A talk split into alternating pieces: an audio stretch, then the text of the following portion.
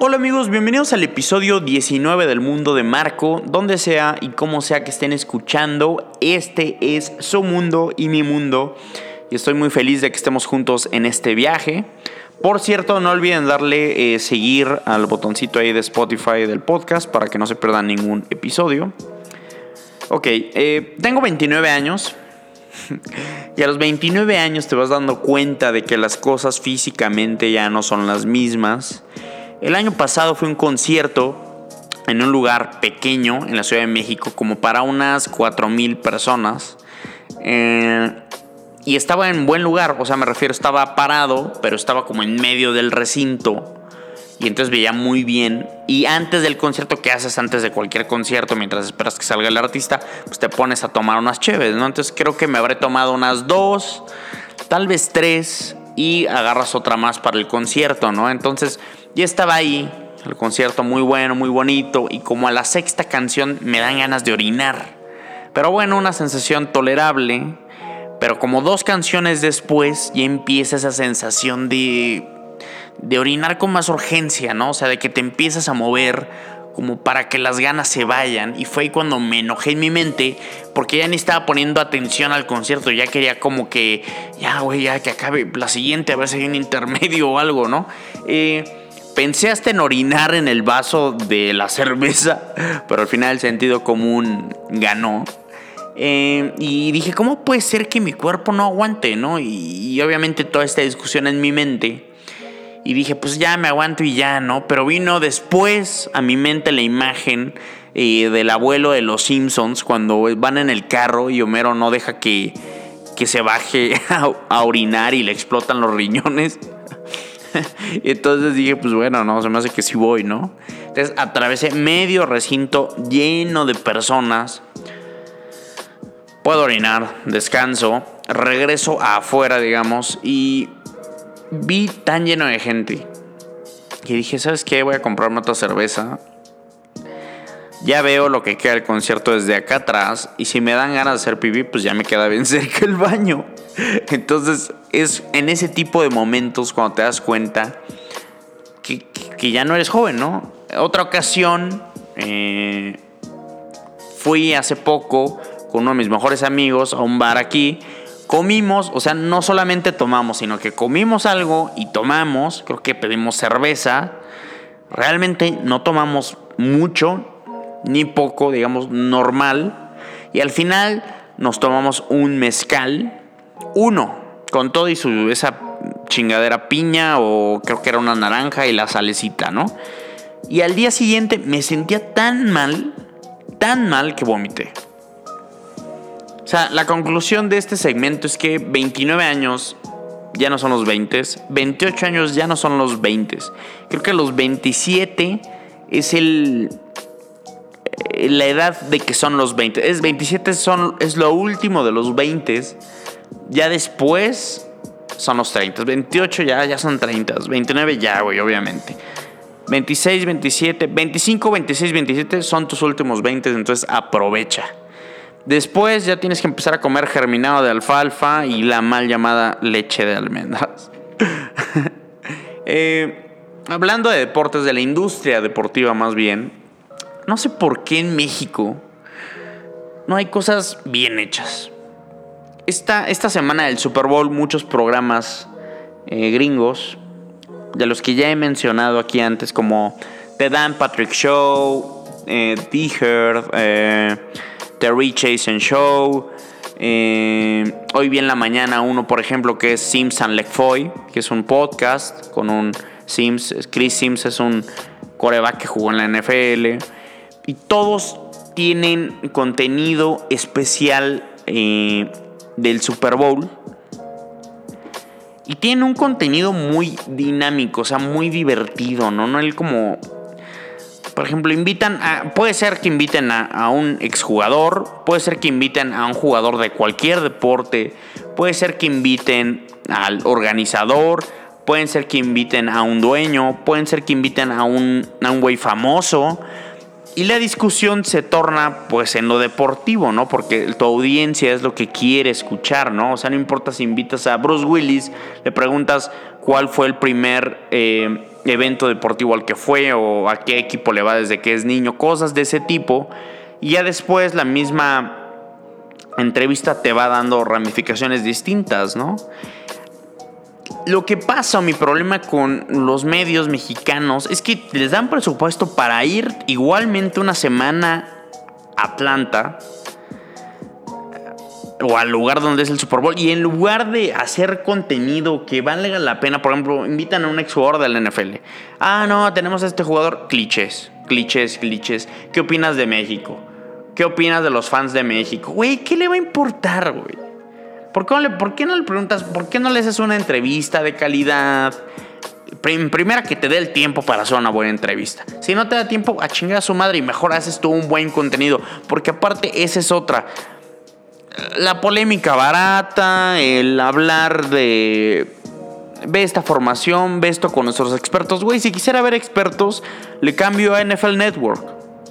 O sea, si quisiera ver expertos, le pongo a ESPN más, donde salen el, el ESPN gringo y ahí sí veo un análisis con exjugadores de la NFL haciendo el análisis de un Super Bowl por jugadores que jugaron ahí, ¿no? No por un güey que jugó en la UNAM tres partidos y me está analizando cosas que ni sabe, ¿no?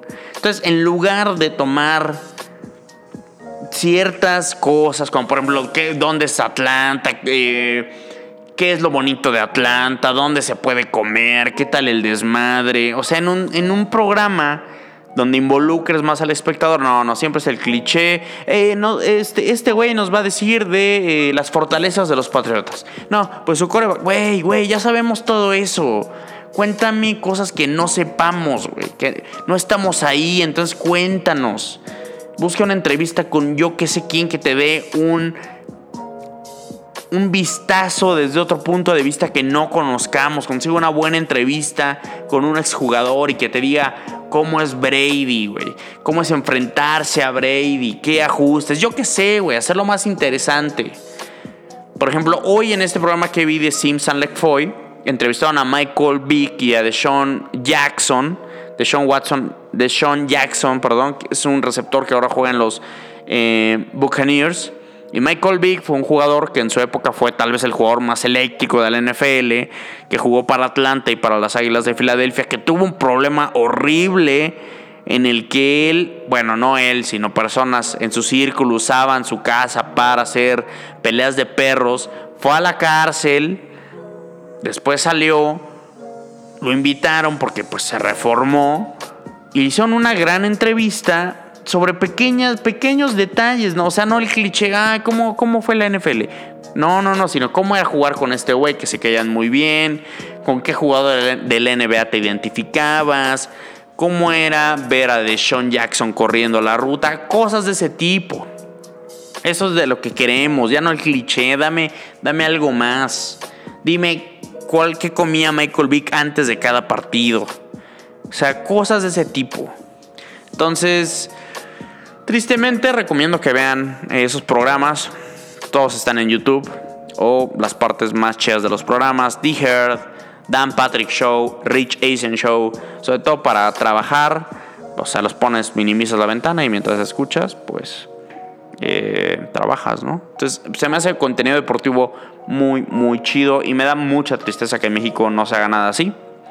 Y hay noticias de la NBA, Hoy pasó eh, de lo que hablábamos ayer de Anthony Davis, que solicitó su intercambio a un equipo contendiente. Se dice que Alonso Ball, este base titular de los Lakers, que se dice estaría en el paquete de intercambio entre Pelicans y Lakers, sí o sí, preferiría que se involucrara a un tercer equipo en el que él quisiera jugar como Chicago, Nueva York, o sea, en pocas palabras, una ciudad chida donde vivir, ¿no? una ciudad donde se pueda salir por la noche, ¿no? Y divertirse, ¿no? Eh, y aparte sea pues cosmopolita y tenga estilo, porque Nueva Orleans tiene fiesta, pero pues no es una ciudad donde quieras estar, ni una franquicia en la que quieras estar.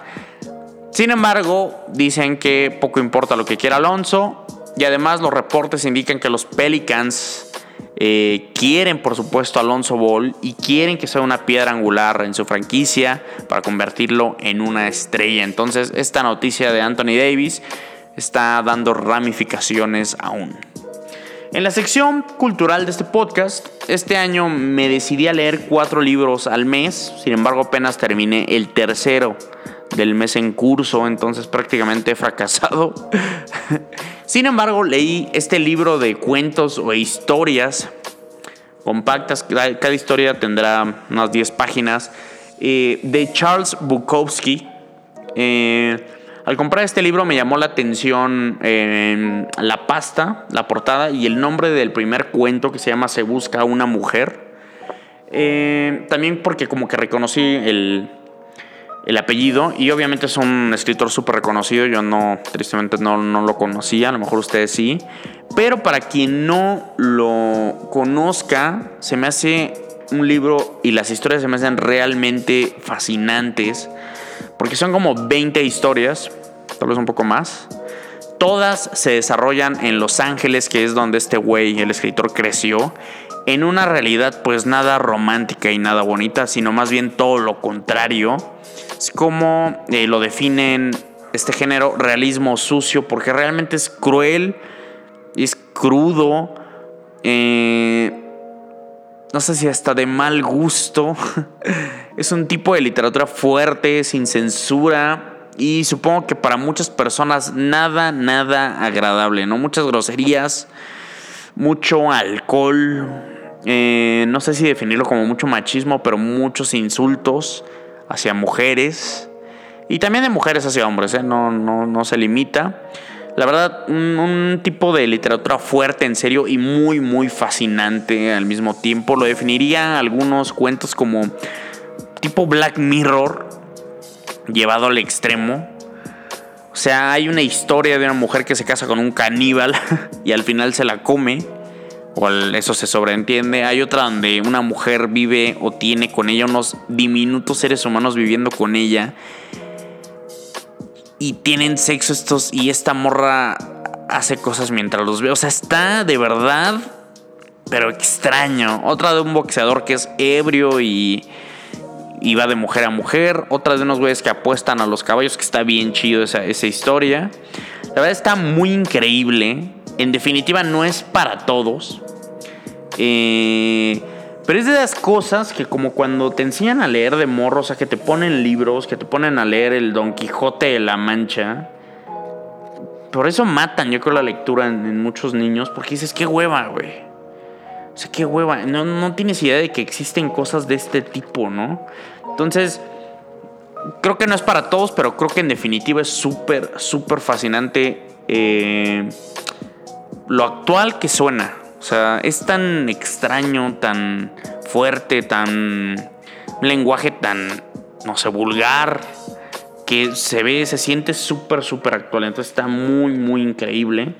Es de Charles Bukowski. Eh, la editorial es Anagrama. Y pues es una, dice aquí, colección compactos. Entonces, de verdad yo sí lo recomiendo porque, no sé, sale, está fuera de, de, del de, no del cliché, sino está fuerte, es raro, es muy raro. Entonces está muy chido, en definitiva no es para todos. Pero pues si te gusta leer, creo que está chido experimentar eh, de todo, ¿no? Entonces vaya, vaya, vaya que lo recomiendo. Eh, noticias más graciosas, Fernando Schwartz, este periodista ya de una época antigua, al que considero aburridísimo, escribió un tweet que dice, lo estoy citando, esta chamba es cabrona. Hoy tenía una cita con Carlos Salcido en Guadalajara. Viajé, me dijo, no puedo hablar, estoy negociando, aguanta. Se sube un avión, el Veracruz lo anuncia. Me veo la cara de pendejo y aquí la pongo. Reconozco que me chingó. En primer lugar, ¿por qué querrías la exclusiva de Salcido? De Carlos Salcido. ¿Cuántos años tiene Salcido? Ya jugó con Chivas, jugó con el PCB, jugó con Tigres, volvió a Chivas de nuevo y ahora va a robar un rato en Veracruz. Es, una noticia de primera plana o es una bomba mediática. O sea, ¿por qué irías a cualquier lado por una exclusiva de Salcido? ¿Por qué irías al portón de aquí abajo por una exclusiva de Salcido? Y otra, si fuera Salcido, ¿por qué le darías la exclusiva a Fernando Schwartz, que es el periodista más aburrido sobre la faz de la tierra? El hombre literalmente hace al deporte algo que odiar. Realmente es, Es exactamente lo que, lo que digo cuando digo que el periodismo deportivo de este país está en un bache. El señor trabaja en Fox, que es yo creo lo peor en cuanto a deporte se refiere. ¿Por qué no se pone a escribir una nota chida periodística? O, por qué no mejora el programa que tenía en Fox, que era horrendo? Eh, en lugar de saber dónde chingados va a jugar Carlos Salcido, ¿qué nos importa? Schwartz, oye Schwartz, Salcido nos importaba hace 10 años, hermano. Llegas un poco tarde. bueno, eso fue todo por este eh, Mundo de Marco, el episodio número 19. Es mitad de semana, recomiendo totalmente no beber, pero sí ir a, cenar o al cine y ahí sí que te puedes echar una cerveza, dos cervezas. Si vas en compañía de una pareja, mucho mejor. Y si no, pues saca a pasear a tu perrito, también está chido. Ojalá que te hayan tenido un gran miércoles y que tengan un gran jueves, que seguro cuando escucharán esto. Eh, muchas gracias por darle like, por compartir, por escuchar y recuerden darle al botoncito de seguir en Spotify para que no se pierdan nada de este hermoso mundo que es suyo y mío. Esto fue el mundo de Marco. Paz.